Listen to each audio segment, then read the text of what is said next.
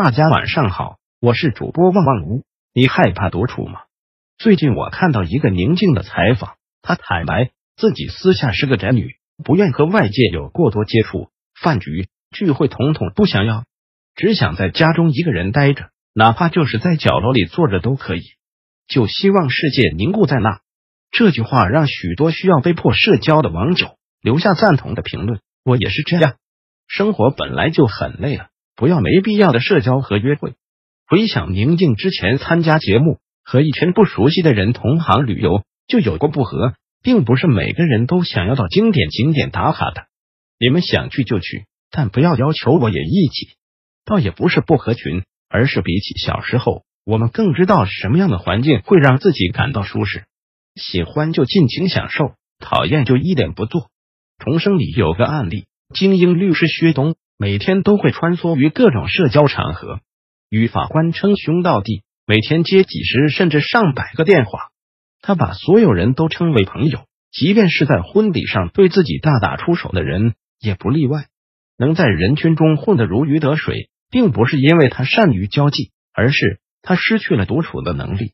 天黑之后的薛东。只能去歌厅、舞厅、练歌房，甚至夜总会，因为只要一个人待着，他就会被孤独赶过鞋。而他已经不愿意承认自己是孤独的。叔本华曾说：“谁要是不爱独处，那他也就是不热爱自由。因为只有当一个人独处的时候，他才是自由的。不给自己独处的机会，反而会越来越孤单。熬夜的人总会一遍遍地刷新朋友圈。”看着安静的聊天列表，也会偶尔在凌晨发一条，想看看会有多少人点赞。结果令人大失所望，不得不再将动态删除。才突然明白，并不是每个人都想且有时间参与你的生活。曾有人为孤独排等级，将一个人吃饭列在第二名。然而，对于现在的人来说，自己吃饭已经成为了享受。公司的前台是位非常热情的姑娘。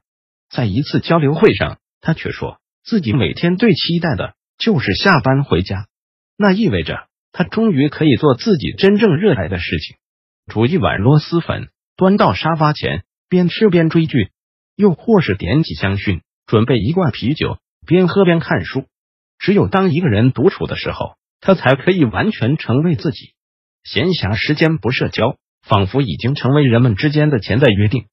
不联系，不沟通。能减少很大一部分疲惫感。你不需要接受对方突然抛来的坏情绪，也不需要揣测对方的心思，更不需要解释自己的行为。成年后，为了守护自己的情绪边界，我们最需要学会的技能之一就是和自己玩。只有在碰到珍贵的人时，才愿意付出自己宝贵的时间。我一直觉得，在向往的生活里，除了年纪还小的张子枫，黄磊是最不善于人际的一位。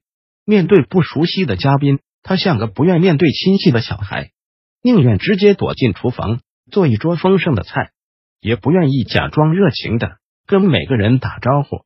可当提起昔日的好友，人到中年的他也会动容，还愿意为其不再唱歌，甚至从此改变自己的人生信条。他死了，我就不唱了。我愿意胖一点，再胖一点，然后在厨房里做饭。我其实特别理解黄磊。有限的时间和心思要花在值得的人身上。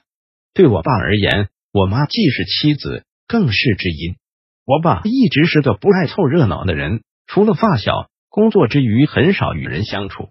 却在遇到我妈之后，他恨不得把一天中的所有事都告诉她。如果说融入人群的我们会消散身上的光芒，那独处时的我们就是在储蓄力量。所有那些独处的时光。决定我们成为什么样的人，既能忍受孤独，也能自成宇宙。直到那一个人的出现，让你愿意花时间散发魅力。看到文章的你，可以用今天的再看许愿，能够与你分享私生活的人，很快就会出现。在这之前，请你尽情享受一个人最好的时光。